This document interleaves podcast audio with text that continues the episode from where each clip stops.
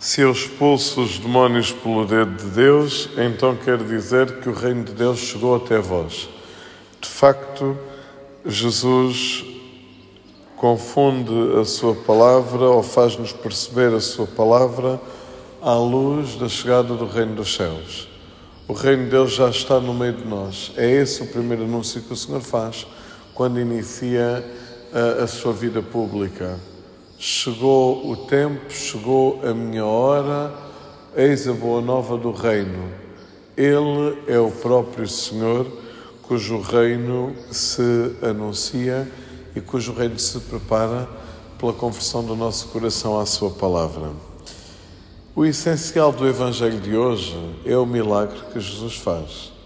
Acontece que o ser humano muitas vezes tem capacidade de mascarar o essencial com ideias, questões, palavras e até faltas de fé que fazem com que o essencial passe para trás e aquilo que é acessório apareça como essencial.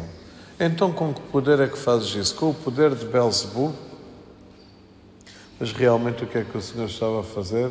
Estava a fazer uma cura, estava a operar uma cura, estava a libertar um coração atribulado e preso.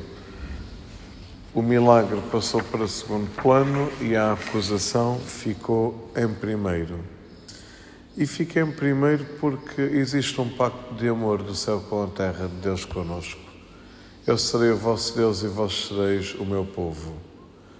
Apesar disso, a nação de dura serviço, de coração fechado, não ouviu a voz do Senhor seu Deus.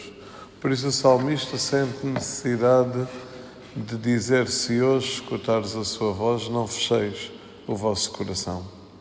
Ora, pode acontecer conosco que fechemos regularmente o nosso coração à voz do Senhor, que deseja para cada um a conversão, mas, sobretudo, deseja para cada um a fidelidade que faz com que não sejamos eliminados da sua boca. O tempo da Quaresma é o tempo para rezar a nossa fidelidade e até a nossa dificuldade em sermos fiéis.